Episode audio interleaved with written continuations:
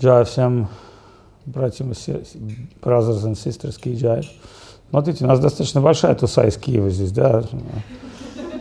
Ну, вот. Уже перевешивает всех. Да? Кришна Дас, Тунга, ну Тунга одесситка, она не счет. Да. Алакананда, Арати, Джая, Гуру Махарадж Джая. Васудев. У нас две десятки здесь. На саунах можно бывать. Поднимите руку, кто из Киева. Из Киева? Теперь поднимите руку, кто не из Киева.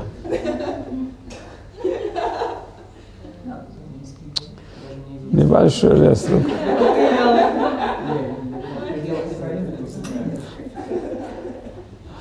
Идет медленный, медленный захват миссии киевлянами. Харе Кришна, Джая Гуру Махарадж Джая.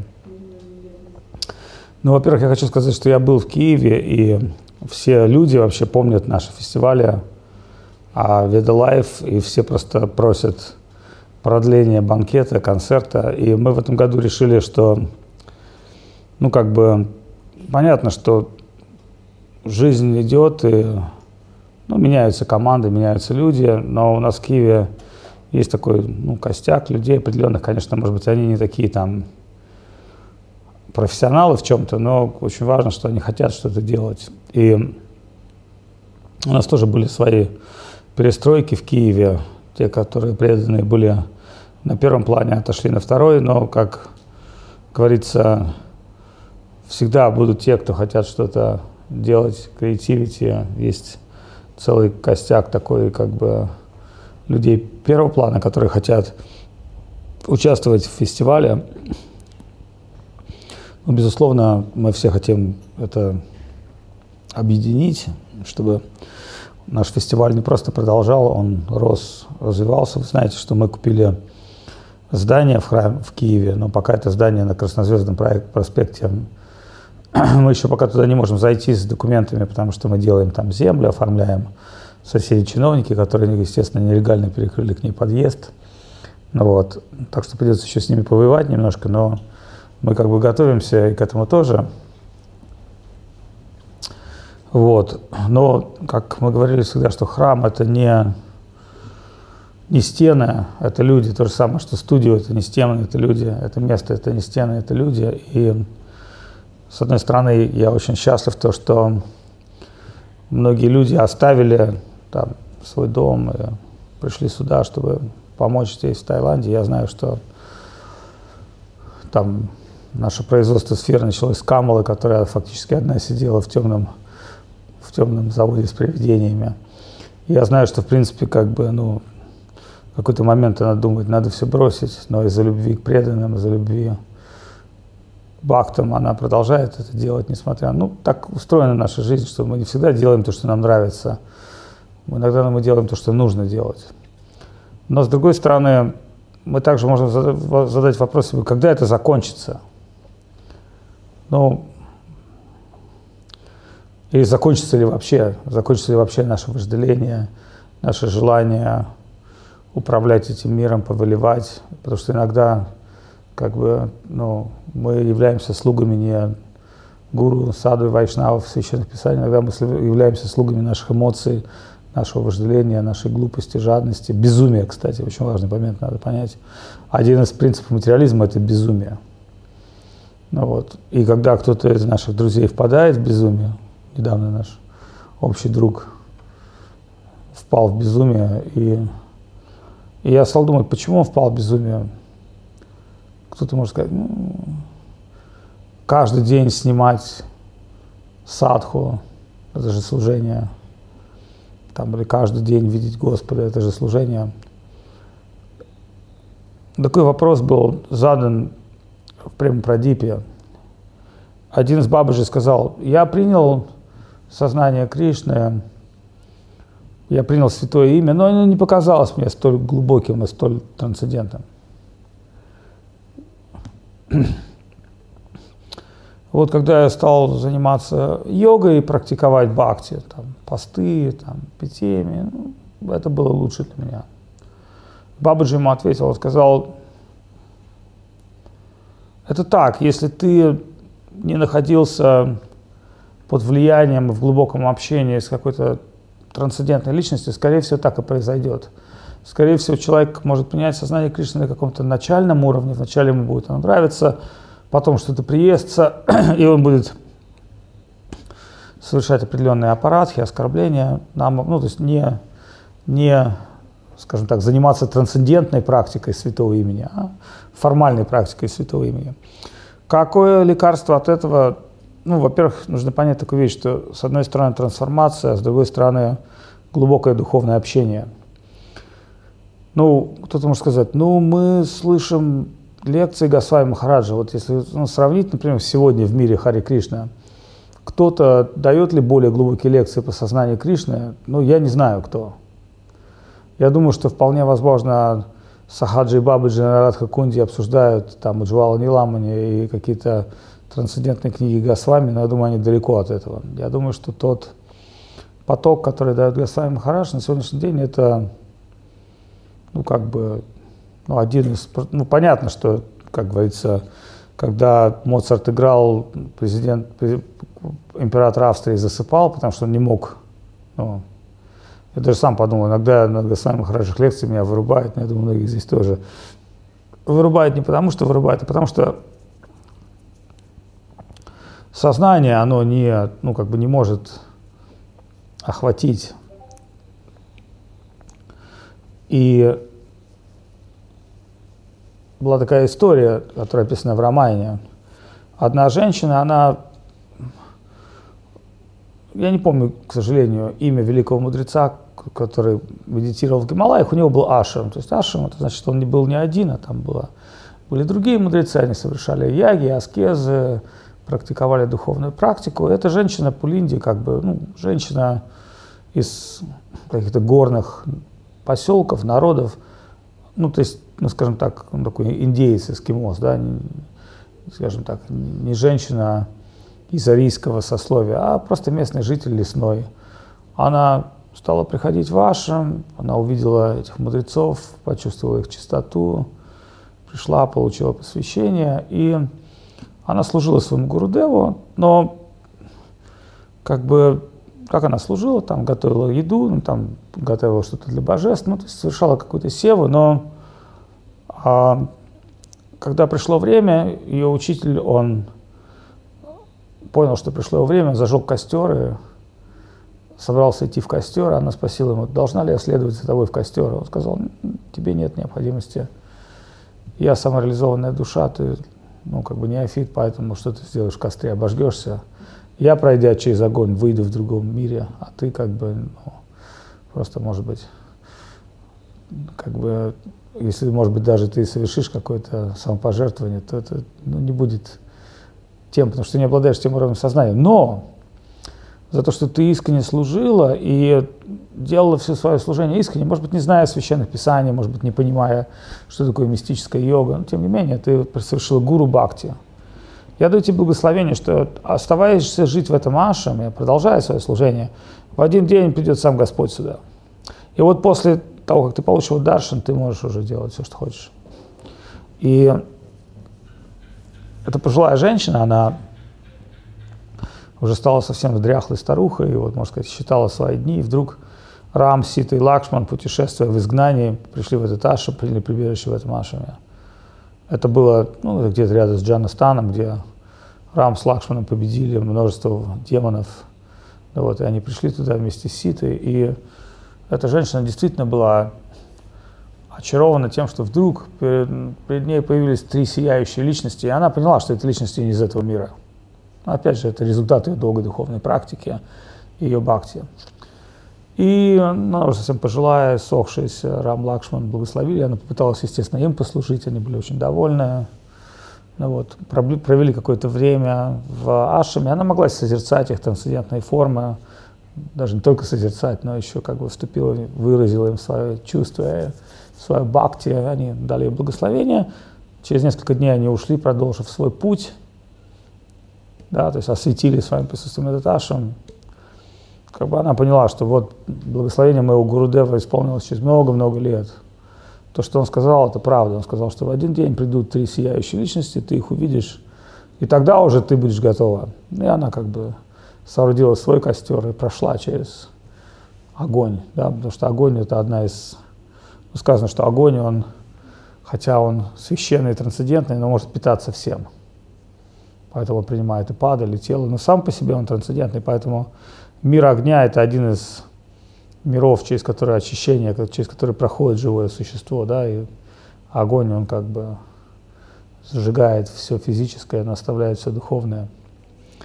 В этом году был, мы приехали когда на Burning Man, вот, а, я сказал ребятам, я вижу, что кто-то бросается в огонь. Ну и потом, последний день, когда Burn, когда жгут храм, я говорю, ребят, давайте не пойдем туда на Берн, давайте просто сядем в автобусе, поговорим, потому что мы пахали как проклятые на этом Burning Man. Давайте поговорим между собой, пообщаемся, выпьем чаю, поговорим какие-то духовные темы.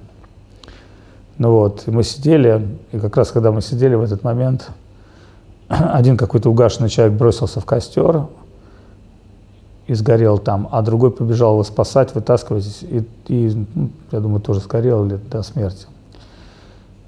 Ну, первая фишка, я подумал, почему я увидел это? Я увидел, что кто-то сгорает на этом Burning Man. Это был, я сказал всем в шутку, но это была как такая шутка. Ну, я увидел, у меня было такое видение какое-то, не знаю, иногда у меня есть какое-то видение. Вообще какие-то вещи я вижу иногда, но как бы это явно не ЛСД, это просто видение. И потом я подумал, почему я сказал ребятам, что не пошли Потому что я знаю, что кто-то из них бросился бы помогать ему. Ну, у нас такие ребята просто, они бы бросились и могли повредить себя, хотя понятно, что этот человек, он наелся каких-то наркотиков, наверное, да, и решил пройти сквозь костер. Ну, и, может, уже заметил, что его тело сгорает. Но суть этой истории говорит о том, что тело – это инструмент служения Господу, и телу тоже отведено определенное количество времени в этом мире – это не то, что твое тело вечное. Твое тело, оно временное, и это временное тело, это как лодка, в которой ты плывешь к вечности. Да? Ты можешь в этом теле отдыхать, можешь там залить его алкоголем, можешь наслаждать это тело, да? ну как бы так или иначе. Тело проходит разные трансформации, ему нужно и усталость, и еда, и наслаждение. Но мы знаем только одну вещь, что тело это как одежда, да, поэтому жить ради одежды, жить ради наслаждения, жить ради каких-то там, ну, мирских реалий нет смысла. Мы также знаем, что этим телом хотят завладеть все. Например, когда человек бухает или на наркоте, в его тело хотят подселиться, ну, понимаете, да, тело это редкая штука, а у других обитателей антарикши тела нету. Поэтому буты, духи, они будут приходить к тебе. Ну вот они, и все спрашивают, вот почему черти просят там каких алкоголиков, наркоманов совершить убийство? Ну, во-первых, как бы они хотят, чтобы ты перешел в их футбольную команду, а во-вторых, как бы им просто завидно, что у тебя есть тело, у них нету. Ну, вот. Поэтому тело очень важная вещь. Но еще важнее как бы не само тело, а куда оно направлено, куда оно течет, в какую сторону оно двигается – и поэтому так получается, что в какой-то момент, выпав из каких-то глубоких духовных внутренних вещей, мы как бы падаем в мир ума, тела и как бы начинаем жить телесной жизнью. Ну, собственно, что теряем свое драгоценное время, которое нам отведено в этом мире. Но я вот, например, по себе понял, что, ну вот, если я хочу сказать там, если любого из вас запереть, как Госвами Махараджа, с книжками ну, в комнате, я знаю, что вы садитесь с ума. Ну, обратили внимание, он и Бхакти Лалита, то есть ну, утром подъем, в 4 утра изучение Писания, медитация, там какая-то еда ограниченная, очень ограниченная еда, сон немножко, чтобы опять в 4 часа утра уже, вот. Ну да, может быть, там почитать какую-то книжку, почитать какой-то сайт, но это все равно в целом все развито для внутреннего ну, такого саморазвития. такая жизнь, такая в кельях, она на самом деле, ну вот меня она вообще выбила из, я же несколько лет этим занимался, я понял, нет, мне это как бы, ну вот, мне ездить с людьми быть, мне нужен антитезис, мне нужен какой-то вот аудитория проповедническая, с которой коннектировать, да, какой-то фестиваль, что-то делать, продюсировать. Потому что если я буду, просто буду ну, залипну в таком отречении, то ну, как бы я долго не смогу в нем находиться. Но с другой стороны, я понял такую вещь. Когда я делаю какую-то севу, ну, интенсивную, мне хочется жить в отречении. Не потому, что мне хочется на всех забить, а некая внутренняя потребность к изучению Писания, к практике. Я помню, когда, каждый раз, когда уезжаю там поститься 20 дней, я три раза в день повторяю гаятри, всегда мне минимум 16 кругов мантры, но я тогда в себе собран, я, ну, как, ну, я, конечно, троллюсь на интернете, отвечаю там на 200 звонков в день, но как бы я не... С одной стороны. С другой стороны, я подумал, ну да, но нужен тезис и антитезис, как вот сталь, как меч. Нужен огонь, пламя и нужен лед. А ученик, живое существо, как меч – в огонь, в лед, в огонь, в лед. Тогда он закаляется, тогда из него что-то становится. Потому что помните о том, что характер меняется благодаря обстоятельствам. Эти обстоятельства кармически выстраивает нам ну, прописанный такой геймплей, да, то есть и если у нас не будет в жизни никаких обстоятельств, ну, если, например, у какого-то человека жизнь только вот такой вот там, все шоколадно, все хорошо, то есть какие-то либо внешние обстоятельства, либо внутренние обстоятельства, которые трансформируют человека. Внешние обстоятельства, понятно, да, они могут быть разные. Там снег, холодно, на работу ездить. Вот у нас был такой один преданный знакомый, он работал там в космопорте, жил в храме. И ходил там на работу в космопорт. Ну, а сейчас он перешел в коммерческую контору, где стал таким проект-менеджером серьезным. Ну, он живет там с женой, с ребенком и ездит каждый день два часа на работу. Два часа в день, представляешь, ты вот едешь два часа на работу. И вот в течение двух часов он, я с ним встретился, очень хороший, позитивный чел, и он так очень хорошо отозвался о жизни в храме. Ну, я так понимаю, что это самые счастливые такие дни его жизни, может быть, да, когда он жил в храме. Но, может быть, живя в храме, не так легко понять, что ты спустился Господь здесь. Ну, сам Господь как это сам Господь, какой-то камешек, что-то кто-то поет, ничего подобного. Говардхан сам Господь. Если прочитать Гарга Самхиту, Говардхана Канду или другие писания о славе Говардхана, будешь в шоке. Ну вот, вот ты понимаешь, да, что у тебя нет особо к нему привязанности. Даже если сам Господь перед тобой находится, у тебя нет особой привязанности к Господу, потому что у тебя есть привязанность к другому, к чему-то. Вот. И этот э, преданный, он так, ну, хорошо пошел в гору в каких-то вот, может быть, материальных делах. Но такой старт для него был это духовное погружение. И ну, после какого-то времени мы с ним встретились, он очень хорошо пообщались, он был очень счастлив. И те преданные, которые, может быть, Вначале он был не очень счастлив их видеть, вдруг он стал очень счастлив их видеть, потому что тезис, антитезис. И вот я понял, что мне нужен антитезис, мне нужны страдания. Ну, какие-то страдания, какие-то лишения, какое-то. Иначе я слишком начинаю как бы, ну вот, к духовному относиться, ну, скажем так, без какой-то вот эксклюзивности, да, ну, там вот с одной стороны. С другой стороны, как бы одних только страданий недостаточно. Страдания должны быть как некая вот, ну, когда, знаешь, тебе бьют по попе с иголкой, должно быть некое лекарство. Лекарство – это то, что сказал, этот Бабаджи молодому, он сказал, у тебя не было глубокого общения. Что такое глубокое общение? Это какие-то, в общем, внутренние процессы. Поэтому Писание говорят, садху, блохи тоже живут на шее у садху, но это не значит, что они, э, пья его кровь, имеют глубокую саду санга. Это очень хороший пример. Саду санга – это какая-то внутренняя цель, с одной стороны. С другой стороны, это какие-то погружения в какой-то в идею, в практику, в литературу. Ну, например, удивительный момент, что Махапрабху встретил своего гуру а, Ишварапури. Ишварапури был одним из учеников Махавендрапури. Ну, во-первых, описана очень трогательная история ухода Махавендрапури о том, как Ишварапури служил своему Гурудеву. Но Махапрабху не служил своему Гурудеву так, как служил Ишварапури. С одной стороны, да. Ишварапури был очень близок к Махавендре Пури до последнего дня ухода. И потом Махапрабху видел Ишварапури несколько раз в жизни. Мы даже не знаем, где его самадхи, как он, что, как он ушел. Никто не знает. Ну, по крайней мере, в наших писаниях ничего не сказано. Мы знаем, что Махапрабху отправился в Гаю, он встретил Ишварапури, и когда он встретил Ишварапури, Ишварапури пребывал в божественной любви. Ну, то есть он был в ауте.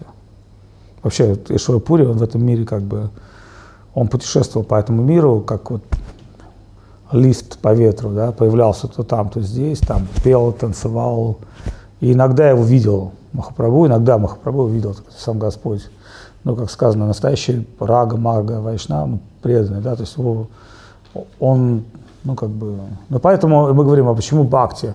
Это только в Индии возможно.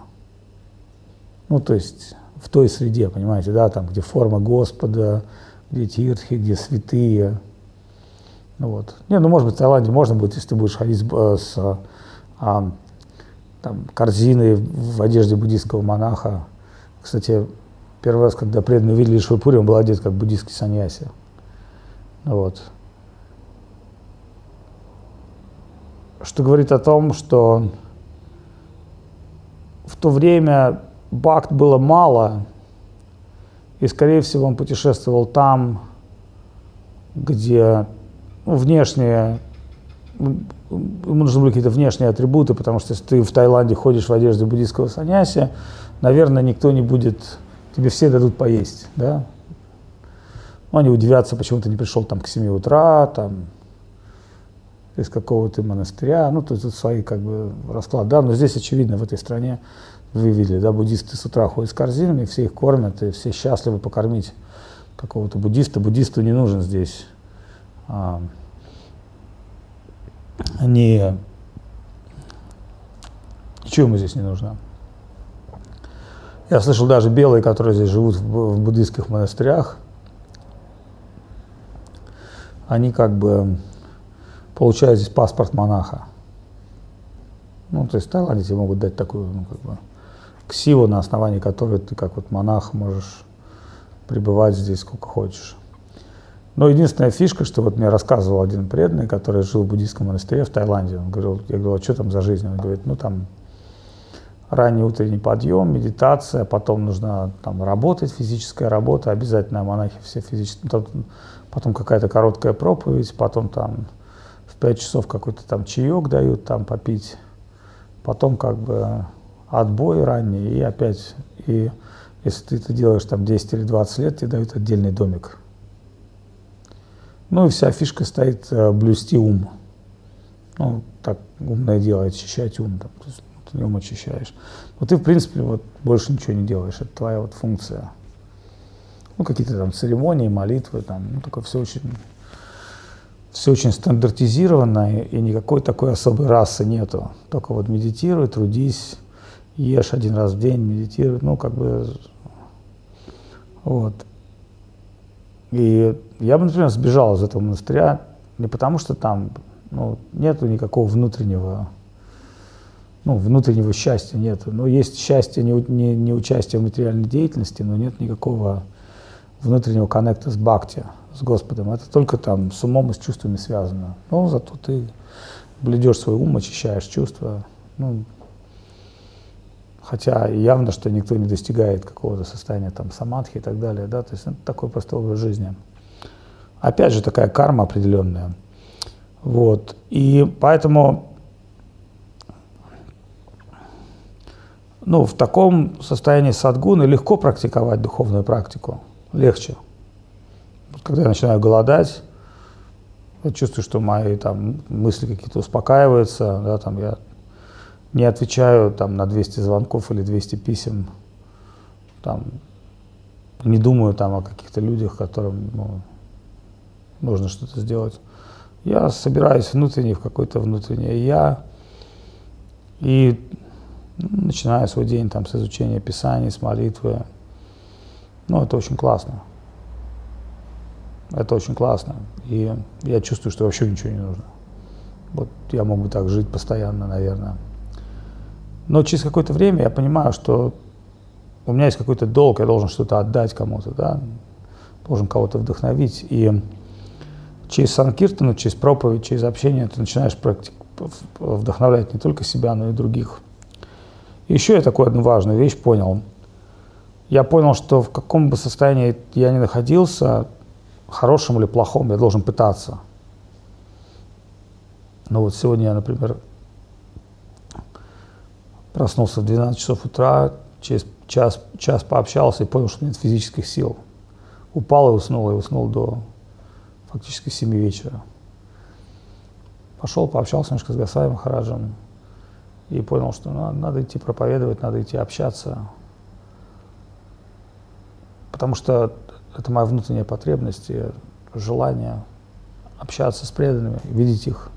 Я знаю, что очень много людей приехало в гости. Вот, так или иначе, я не буду давать какую-то длинную, сложную лекцию. Я просто хочу сказать, что все мы проходим через определенный духовный путь. И нужно понять, что путь это не дорожка. Дорожка это вышел, погулял вот вокруг дома. Путь это серьезный путь, надо собраться в него. Ничего лишнего туда брать нельзя, да, когда ты те, кто путешествует, они знают, что в пути ничего лишнего не должно быть. В пути должно быть все самое необходимое, иначе ты просто будешь тащить с собой какие-то ненужные вещи абсолютно. Вот. И вещи, которыми ты не пользуешься, но они будут тебя тащить вниз. В особенности, если твой путь это плыть или лететь. Да, то есть, то есть какие-то пересекать пространства в жизни. Вот. И не знаю, вот какой-то есть два итога подведения в этом мире. Наверное, какая-то смерть физическая. Ну вот, и вот, но эта физическая смерть тоже, она как бы может прийти к тебе не тогда, когда ты ее ждешь. То есть экзамены будут в этой жизни не когда ты готов их сдавать, когда они придут к тебе, да. И был такой момент, интересная история. Я однажды отправился в Пури вместе с преданными. Мы были в Пуре во время ну, паломничества. Тогда я еще был семейным человеком. И мы были с группой преданных и пошли после парикрама купаться. И там был мой старый друг Гапал. И я сказал своему другу Гапалу, что вот океан должен, мы должны принести в жертву, кого-то должен океан поклонить. Какой-то бред. Я не столкнул Гапала в океан, и в это время его волна понесла. А, а там очень ну, сильное внутреннее течение я прыгнул тоже как бы с ним в океан, и вдруг нас течение стало относить, относить, относить от берега, а волны больше, больше, больше и больше. И в какой-то момент я понял, что нас относят от берега все дальше и дальше и дальше, волны больше и больше и больше. И мы вот так вот махали руками, типа, помогите, невозможно даже ничего крикнуть, а преданные стали махали вот так вот руками нам, не понимали, что мы тонем. Ну вот. А Гапал испугался, он стал за меня бросаться, э, ну, хвататься за меня. И я понял, что как бы... Я развернулся, оттолкнул Гапала и сказал ему, что, чувак, смотри, ты не проплывешь через волны. Ты постарайся держаться на, ну, просто на плаву, потому что если ну, сильно не, не рвать задницу, как говорится, не гребсти тяжело, то какой-то нужно. А я постараюсь проплыть вернуться обратно, как старый серфингист, но я хорошо знаю волны. То есть я ну, посерфинговал несколько лет в Нью-Йорке, поэтому я понимаю примерно волны, течения. Я понимаю, что э, без, без доски, без всего я поплыл. Я плыл, плыл, плыл, плыл, плыл, и я понял, что пипец. Я понял, что сил нету. Сейчас еще несколько волн, и я просто захлебнусь. И в какой-то момент во-первых, у меня было, во-первых, я не понял, неужели вот так вот я должен оставить этот мир? И второй какой-то момент, у меня был какой-то некий внутренний момент предания. Вот что-то произошло такое трансцендентное. Ну и, во-первых, океан в поле живой, это сам Кришна. То есть это Кришна сыграл со мной такую штуку.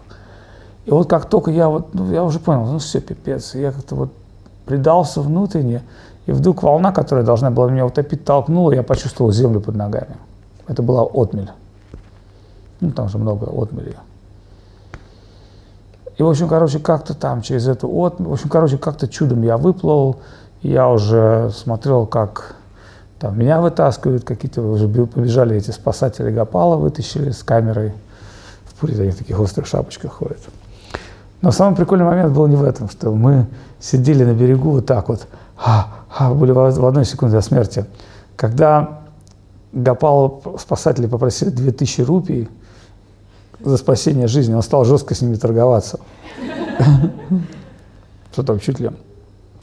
Какие 2000 рупий? Я пойду обратно, я бы и сам доплыл. Ну, вот.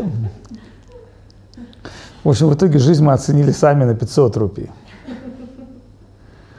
Но если бы в момент, как мы тонули, нам бы сказали, а вы готовы отдать всю свою жизнь, там, стать вечными рабами, ну, как бы, правильно, вы сейчас все равно умрете, то наверняка мы согласились бы, подписали бы все бумаги. Потом бы, конечно, может быть, все произошло так же и в нашей духовной жизни. Да? Как бы святое имя Господь, Он не зашел к нам, ну, фактически протянул нам руку, но мы как бы стали выставлять нашему Спасителю счета и условия. А можете меня спасти, но только вот э, с американской пропиской. Или там, спасти меня богатого. Спасти меня красивого. Да? Но Господь, Он дал нам этот шанс. Вот. Ну и вообще, как бы, думая о том, что Махапрабху пришел в этот мир и дал какие-то невероятные реалии этого мира, Кришнапрему, любовь, вообще возникает вопрос, а ну, вот он сказал, что я спасу всех живых существ.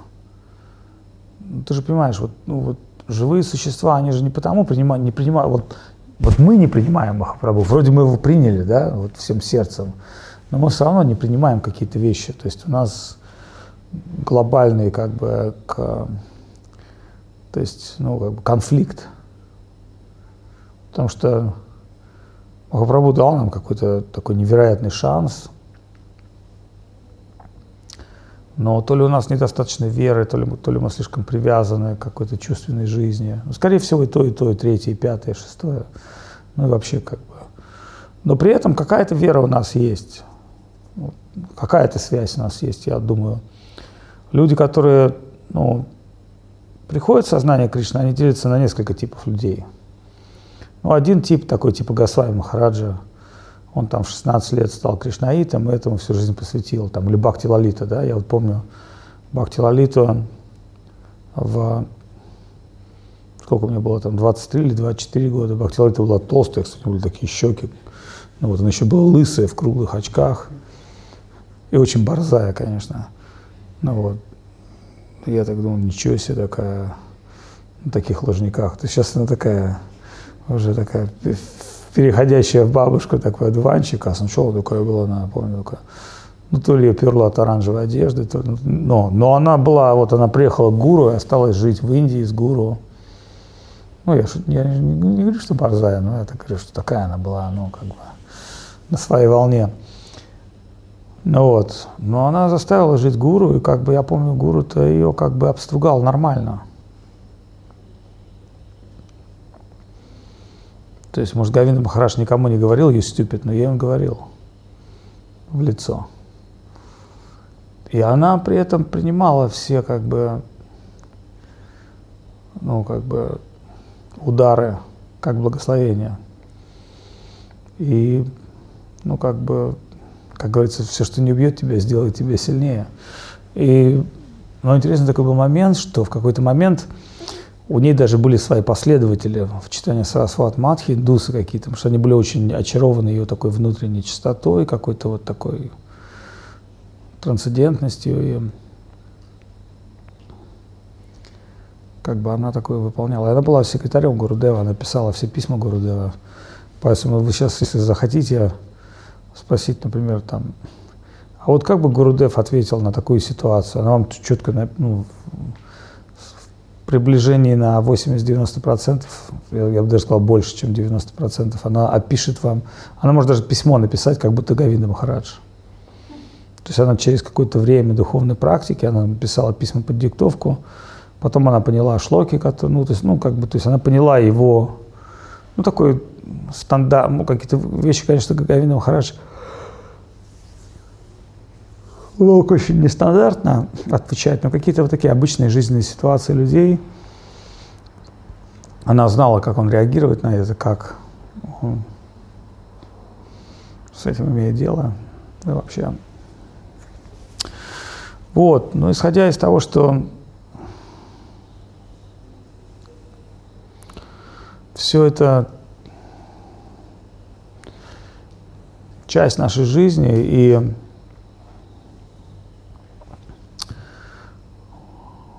мы получим какой-то свой опыт. Это не вопрос там Гурудев, Христос,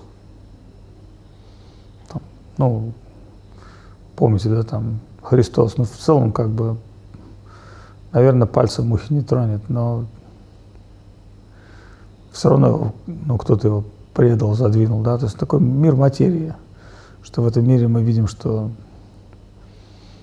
это мир как бы собственного корыстного интереса, это мир, мир этим мир материи отличается от мира Вриндавана, поэтому Шил Прабхупада, он всегда говорил, что мы хотим найти в этом мире любовь, взаимность, гармонию, но это не мир, ну как это, это не мир, это как в тюрьме. Я, ты зачем сел в тюрьму? Кстати, прикольный такой ролик, да? Там один, я за то, что убил 10 человек, там, я за то, что перерезал своей девушке горло, а ты зачем сел в тюрьму? Я думал найти здесь мир, любовь и гармонию. Прикольно, да? Такой как бы безумец, который сел в тюрьму, чтобы найти в гармонию, и, ну, соприкасаясь с разными аспектами тюрьмы, он удивляется, почему здесь нет гармонии, почему люди не понимают друг друга, там, почему они все там не, не такие чувственные, да, почему они не плачут, когда видят закаты, не смеются, там, почему они не дарят друг другу цветы, мороженое, да, в тюрьме, представляете? Это одна крайность. А с другой стороны, можете себе представить крайность? В тюрьме все стали там такими хорошими, все дарят мороженое, все. Но все равно это тюрьма. Поэтому мы говорим, да, что тогда уже мы должны искать мир, любви гармонию. Как иммиграция, да, мы приехали ну, такой момент интересный. Я сегодня говорил с Гасай Махараджем. Я говорю, вот непонятно, что русским людям нужно. Вот они приезжают в Таиланд, да, есть такое понятие дауншифтинг.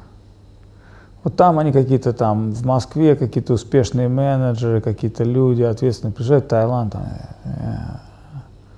То есть, почему? Они приехали сюда, и здесь слишком сатвичная обстановка, да? Ну, местные тайцы же не дауншифтинг. Они нормально, они здесь живут, а мы приезжаем сюда, и мы э, дауншифтеры. Почему? Потому что там мы были кем-то, а здесь, здесь мы просто вот растеклись и э, там типа финский турист. А там он хороший специалист, там, там по лесоматериалам там пилит эти доски идеально вообще. Здесь он там какой-то дауншифтер с кучей тайских теток там. Э, ну вот, как на уровне животного. Почему так происходит? Кто может сказать? Дауншифтеры есть профессиональные? Ну, расскажи. Нет. Но почему люди, когда приезжают сюда, почему им как бы... Почему они расслабляются? Ну, что, обязательно, чтобы должны быть, чтобы были елки у окна, чтобы снег, Обязательно, чтобы из холодильника пахло мертвыми животными. А жить в маленькой квартире, где сервант Наташа и медведи на дереве, коврик.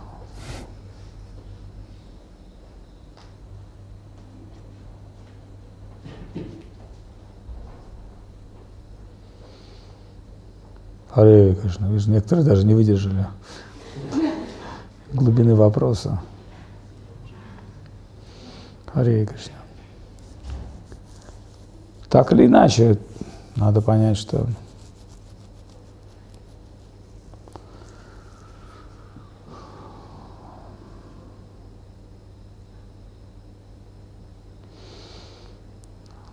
есть какой-то наш духовный путь, и сначала путь выбирает нас, потом мы должны выбирать путь. Это наш выбор.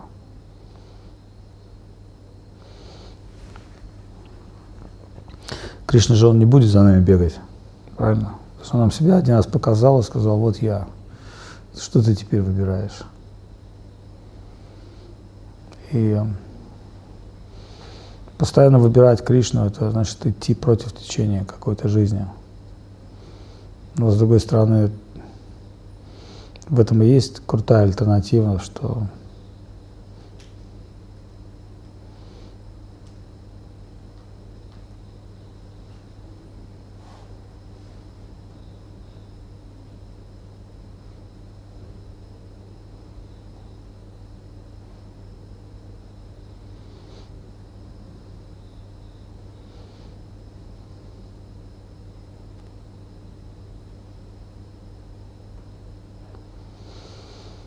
Махарашки Джай. Честно говоря, после столько долгого сна не был особо готов к какой-то духовной программе.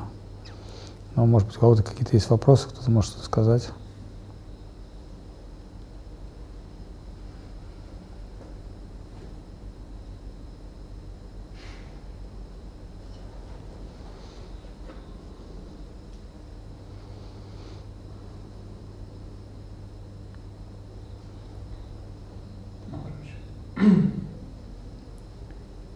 Самое важное состояние – это мотивация. Вы часто об этом говорили в лекциях своих. Вы могли об этом рассказать? Ну, Рупа Госвами говорит в Упадишамрите, что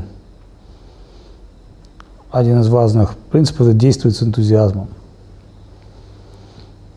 Все, что бы тебе не поручили, нужно проявлять энтузиазм. Но где энтузиазм брать? Энтузиазм берется у тех, у кого он есть. Поэтому, когда мы служим с какими-то преданными, у которых есть энтузиазм, а этот энтузиазм есть у нас, тогда, ну, как бы,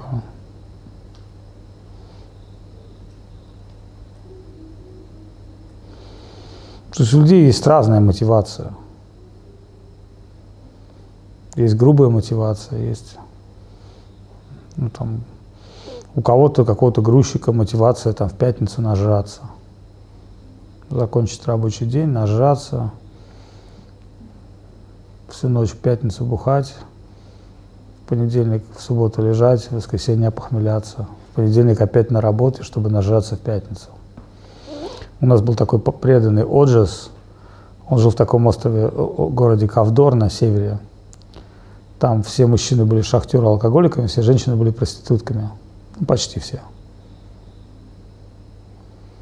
Ну, мужчины работали в шахте, а ну, когда шахта закрывалась, на выходные весь город был в угаре. Город был таким Лас-Вегасом. Ну, то есть приходилось людям очень тяжело трудиться, чтобы... Вот. И это была идея тяжело работать, чтобы потом там безумно наслаждаться. И вот такой город-шахта. Этих там шахтеров регулярно в шахту засыпало, то есть, ну, понимаете, да, там. И, ну, люди с севера, да, то есть они приезжали в Сочи, там за какое-то время пропивали все, весь свои деньги и уезжали обратно в шахту. То есть они в Сочи жить не могли, они могли быть только в шахте. Ну, то же самое, второй, дауншифтинг такой, да, то есть Поэтому, если у тебя нет какой-то внутренней мотивации, если твоя мотивация только вот такое грубое, банальное чувственное счастье, а антитезисом этого чувственного счастья есть чувственное страдание. Ну, теперь там нафига, ну, ну понятно, тебя там посадили в какую-то там пещеру, дали тебе молоток, и ты должен там что-то долбить, выталкивать какую-то вагонетку, еще там вода, газ, там страх, что ты умрешь Ну вот, понятно, это же кошмар. И поэтому после этого кошмара хочется такого же кошмарного счастья. С какого-то такого невероятного. Поэтому вот здесь мы видим такая, ну, как бы мотивация, наверное, совсем грубая. Но есть же тонкие какие-то мотивации, там, вера, любовь, я не знаю, еще что-то. Но эти тонкие мотивации тоже надо кормить, их надо развивать. Веру надо кормить. То есть вера, она же, ну, как просто так не будет. Вот святое имя, да, мы получили, мы должны воспевать святое имя, поэтому мы пытаемся воспевать святое имя, хотя бы четыре круга ежедневно, да, это немного, но ты должен кормить свои четкие, да, то есть свою веру святым именем. Поэтому индейцы, они говорят как, что у тебя в сердце живет две собаки, победит та, которую будешь кормить. Будешь больше кормить свое вожделение, свое негативное я, это негативное я захватит тебя полностью. Будешь как бы идти по пути самопожертвования, как бы самоотдания, по пути жертвы, и это приведет тебя к какому-то более высшему состоянию. Ну, вот как мы рассказывали да, про эту бабушку. В принципе, ее жизнь, она привела ее к успеху, потому что она... Ну, ей, наверное, было проще, она была какой-то искренне верующей, потом в горах-то некуда было больше ломиться. Что-то Маша, ну куда она еще могла ломануться? Но тем не, тем не менее, мы же понимаем, там, что, вот, наверное, племени, из которого она пришла, остальные люди там жили какой-то, может быть, даже там лесной, но чувственной жизнью, да, там поесть, поспать, там, насладиться какой-то семейными отношениями и в конечном итоге умереть. Вот. Ну, такая депрессивненькая лекция сегодня, но зато она как бы позитивная. Хотя искренне рад видеть всех преданных здесь. Чувствую, что я даже из Киева не уезжал. Одни знакомые лица киевские все. Только пара одесситов тесалась, парочку москалей.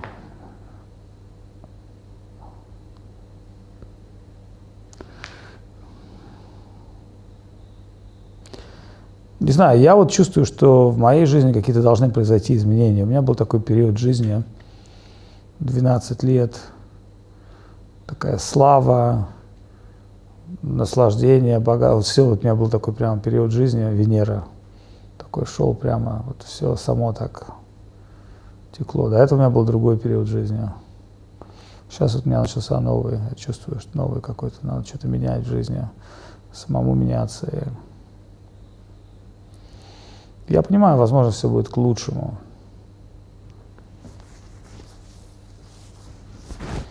Я вообще никогда не боялся особо сильно меняться, там что-то терять или получать. Я вот так получилось, что когда в Америке я вроде как такой там сделал бизнес и как бы поднялся, я почувствовал, что если я отсюда сейчас не свалю из Америки, то я залипну здесь. я свалил из Америки, поехал проповедовать. Помню, прикольно, я приехал из Америки уже такой прокачанный, и попал в такой 90 какой-то там шестой год, какие-то бандосы, стрельба. Ну и люди вообще совсем не... Просто олени. Ну, то есть люди в Америке, Америка очень хорошо людей обтесывает там. Ну, как бы. Тогда люди вообще были вот в таком ауте полном. Ну, нормально, пошел процесс. Мы стали делать вайшнавский фестиваль, тогда не было никакого интернета, ничего не было. Ну, не, хотя был уже какой-то интернет, ну, что-то что зарождалось.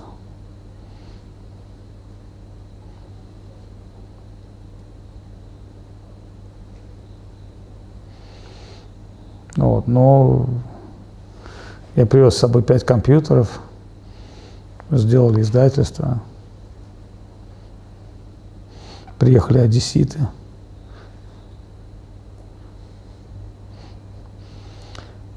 Ну, я помню, они приехали и лежат. Я говорю, ребята, а что вы не можете приготовить еды? Они говорят, а нам нужен повар, мы типа редакторы. Я говорю, ну давайте я вам приготовлю. Ну, Я подумал, нет, таких ребят на своей шее не очень хорошо держать. Я им говорю, ну что, ребята, давайте, вот мы сделали фестиваль, все, вы, может, э, уже вам пора домой ехать.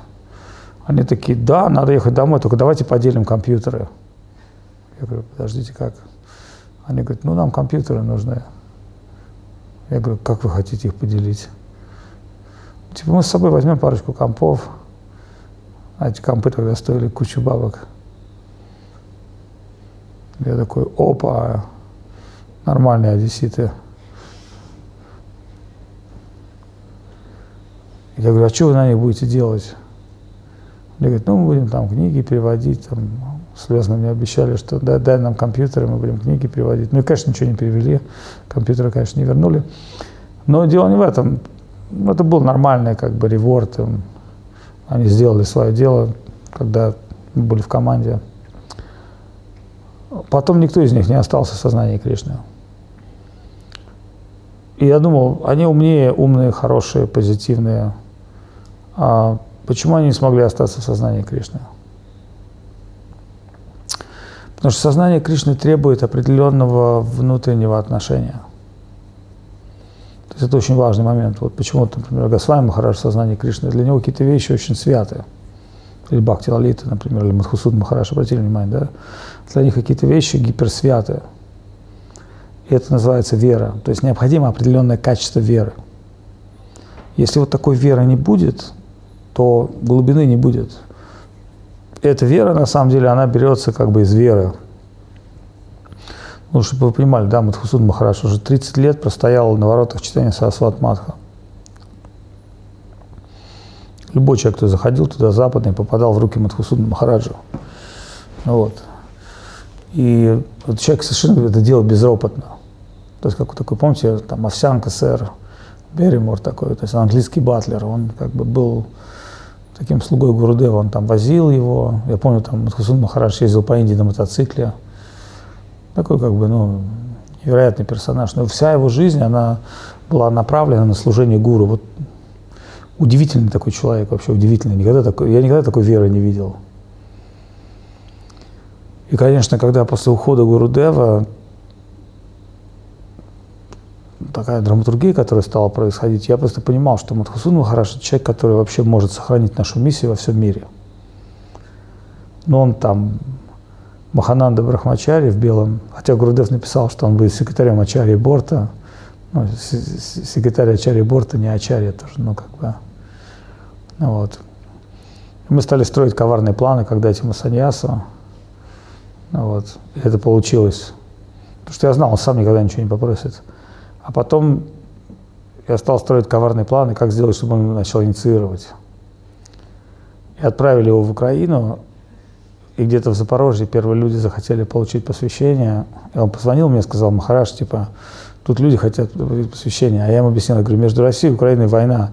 Может, ну, конечно, я там нагнал Пургена ему, там, драматургии. Я говорю, может быть, мы никогда не сможем приехать в Украину. Вот. Не, ну а что, на самом деле могло быть все, что... Кстати, что вы слышали, хотели с 1 ноября прекратить а, сообщение поездов. Ну, то есть, чтобы вы понимали, там... Ну,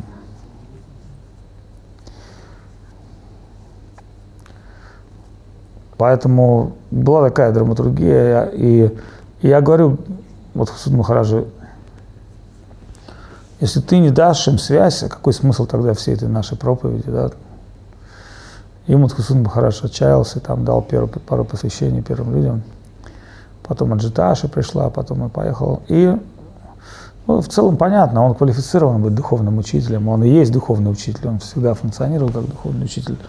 Но любого человека надо стартануть, ну, в каком-то вот моменте. Не то, что я такой великий там, я, ну, наоборот, я просто понимаю, что я стал какой-то причиной, ну, то есть служение, это служение, да, то есть служение это, вот. Но он очень чистый, очень бескомпромиссный человек, поэтому, может быть, ему как-то Шидхар Махараш сказал,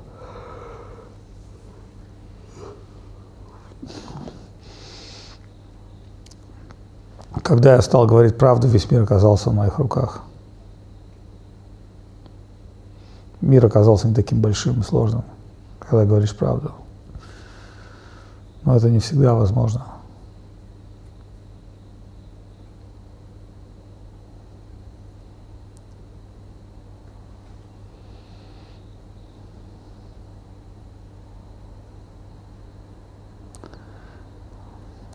Мы живем в мире частного интереса.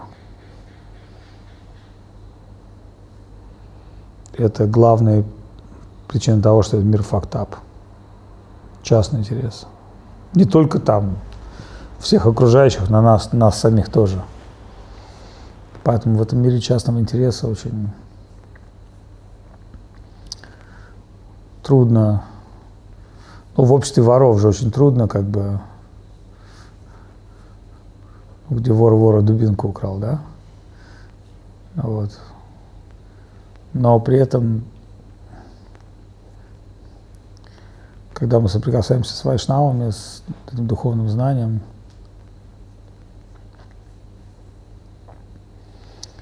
нам, к нам приходит какой-то необходимость какой-то подлинной чистоты искренности, потому что мы знаем, что в мире воров тоже есть своя этика – да, там, вор в законе, такой вор, секой, там, шнырь. У этих можно воровать, у этих нельзя воровать. Мы будем удивлены, что у преступников есть свои законы жизни. И, может быть, даже мы не в состоянии им следовать, даже с нашей моральной точки зрения. Но когда мы говорим, являются ли эти законы подлинными, мы понимаем, что подлинные – это законы мира любви – Поэтому мы понимаем, там, что в этом материальном мире, какие бы законы люди не пытались установить, там, демократия, монархия, там, там, социализм, коммунизм или там, община, но э, эти законы, они относительные в мире эксплуатации. Но каковы законы любви? Каковы законы, основанные на любви? Мы можем это понять только соприкоснувшись с великими вайшнавами, с ведической литературой, с... ну и вообще как бы, ну, скажем так, ведь а, мы всегда сопереживаем герою, поэтому, когда мы читаем, а, вот, например, там, ну, я читаю о Махапрабху, но трудно сопереживать Махапрабху, потому что Махапрабху, ну, он сам Господь, который обладает удивительными качествами. Но, например, окружение Махапрабху, так вот, например, Санатан Госвами, да, уже был там министром, прайм-министром Индии при Хусейн Шахе, был очень образованным человеком, но при этом мы знаем из Писаний, что он был очень ну, humble, очень смиренным, очень открытым человеком. И до конца своей жизни его любили Бриджбаси во Вриндаване, потому что он мог ответить на любые вопросы. К нему ходили не только там за духовными вопросами, к нему приходили все. Мы знаем эту историю про Чентамани, там, Золотой камень и многие другие истории о Санатане Госвами, которые ну, описывают его удивительный характер. И даже Господь в форме божества Модан Мухана пришел к нему и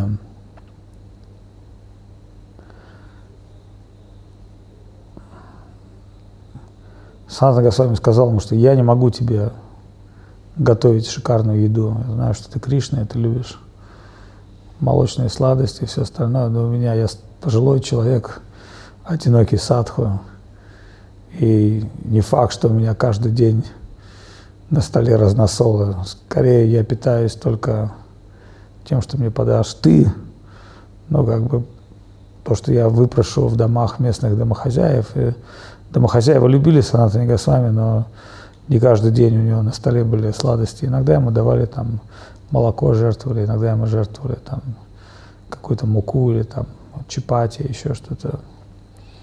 Ну вот, и он делал себе шарики такие, это такая раджастанская еда, не чапати, а такой шарик, который пекут как картошка в углях, кстати, очень вкусный.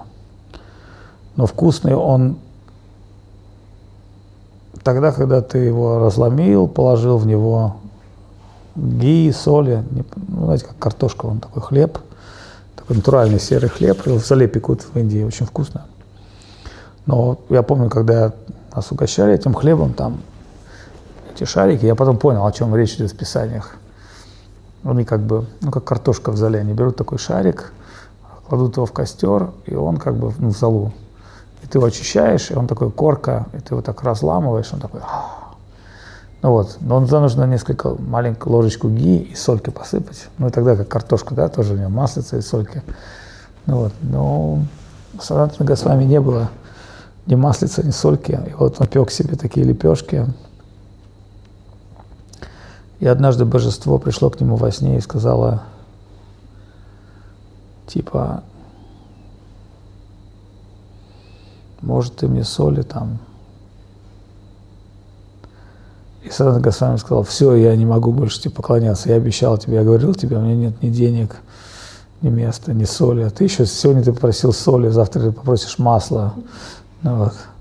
И тогда Модан Махан сказал ему, окей, окей, окей, no problem. Можно и без соли, и без масла, я согласен. Да. Тебе не Вриндаван. Но мы знаем эту историю да, про соль. Но мы знаем, что вторая история была, что у Санатана Госвами был камень, который мог прикосновением к любому металлу совершать золото. Он нашел его во Вриндаване, потусил, посмотрел, да, это философский камень. Чем бы я прикоснулся этим камнем к металлу, это превращается в золото. И он выбросил его в мусорную кучу куда-то. Адам Браману нужно было выдать замуж в Бенгале дочку. Он молился Господу Шиве, что я такой бедный, я даже не могу свою дочь выдать замуж. И Господь Шива ему сказал, ты иди во Вриндаван, там ты найдешь соната, но он даст тебе великое сокровище. Но этот браман нашел санатана и говорит, мне Господь Шива во сне сказал, что ты меня способен даровать великое сокровище. Сан говорит, ты какое у меня сокровище? Я вот живу подаянием.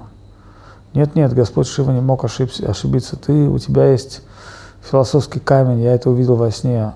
Он такой, а, философский камень, вот это сокровище, а, сейчас, подожди, подожди. Слушай, посмотри там в мусорной куче, там где-то вот куда я выкидываю. Рылся, рылся. Да, вот камень, слушай, забери, да, прости. Ну, этот Брам прикоснулся этим камнем к какому-то там металлическому предмету, что там бронзовой какой-нибудь ложки, она казалась золотой, и он понял, вау, все, какой фулдом, надо бежать, как бы камень будет, у нас завод будет по производству золота, камела будет, камела будет прикасаться сгружай, Борец, сгружай самосвал ложек, там, гррр, металл, все золотые ложки. Отправляй на продажу в Бангкок. Типа, что вы делаете? Мы устали просто от ложек, там, брать эти ложки, по, по ним водить философским камнем. Да, там, теперь у нас, нас охраняет куча пулеметчиков, там, тройные ворота, там, философский камень просто там вплавлен титановыми штырями в эту землю, да, там есть специальный допуск, там кто может, там, но решили заменить все на роботов, потому что роботы не пытаются в задницу вытащить золотую ложку с производства. Ну вот, то есть понимаете, да, какая может быть проблема с этим камнем. И Санта Госвами он легко отдал этому браману, браман радостно побежал, бежал, бежал, бежал. Потом, представляете, у него паранойя там, сейчас философский камень, кажется, что все за тобой крадутся, а вообще весь, весь Вриндаван, все, все на тебя смотрят, хотят, отдай мне камень, я тебя убью. Ну вот, ну и он через как бы глюки, паранойя. В общем, в итоге он побежал обратно. И говорит, слушай, ты уверен, что это то сокровище, которое мне нужно? Потому что мне говорил про драгоценный камень. И когда этот браман получил вот это дежавю, страданий, он спросил Санат Госвами, а что же подлинное сокровище? И Санат Госвами говорит, ну я хотел с тобой пообщаться, но ты как-то ну, как-то быстро после того, как получил камень, срулил. Но на самом деле я дал тебе этот камень, чтобы тебе объяснить, что он, ну, почему он у меня в мусорной куче, что он не сделает тебя счастливее и никого не сделает счастливее, да, то есть вот Святое имя Господа – это философский камень, который удовлетворяет все желания. И Санат Госвами стал рассказывать ему славу святого имени Хари Кришна Махамантры. И Браман смиренно попросил, он сказал, а не мог бы ты мне это святое имя как бы передать? И с тех пор Браман, он стал учеником Санатана Госвами. Не знаю его историю, там, что произошло с дочкой, тоже не знаю. Но знаем, что вот такая была история, и что Браман получил святое имя. Господь, который хотел соли, получил потом, знаете, три баржи соли. А, потому что баржи во время а, отлива застряли во Вриндаване, и купец, который их вез в Агру, ничего не мог сделать. Он пришел к Санатане Госвами и сказал, местные жители сказали, что ты великий святой, ты можешь мне помочь. Помоги мне сдвинуть баржи с этого, с мели. И Санатана Госвами сказал, я вообще ничего не могу сделать, я падшая, я пожилой человек, но вот Господь Мадан Мухан, мое божество, он может сделать все, что угодно. Если ты искренне его попросишь, то я уверен, что он тебе поможет. Этот купец помолился Мадан Мухану, и вдруг произошел ужасный ливень. Эти баржи сдвинулись, с, река набрала воды, и баржи сдвинулись сами. И этот купец доплыл до Агры и продал всю свою соль там в пять раз дороже, потому что ну, как-то так получилось, что он там то ли был первым. В общем, короче, на рынке не было соли, он поднял ценник и заработал. И он вернулся к Санату Госвами с мешком золота и сказал, что я хочу тебе отдать свои деньги. Санат Госвами сказал, мне не нужны никакие деньги, но если ты хочешь, ты можешь построить храм Модана Мухана. И вот этот красивый храм Модана Мухана во Вриндаване был построен этим богатым торговцем в честь. Но сам Санат Госвами жил на этом холме, в маленькой хижине, не в храме. Храм был построен для Господа. Вот, такие истории. Поэтому святое имя Кришны, если мы могли бы как-то с ним соприкоснуться, то мы были бы очень удачливы. По милости Гуру.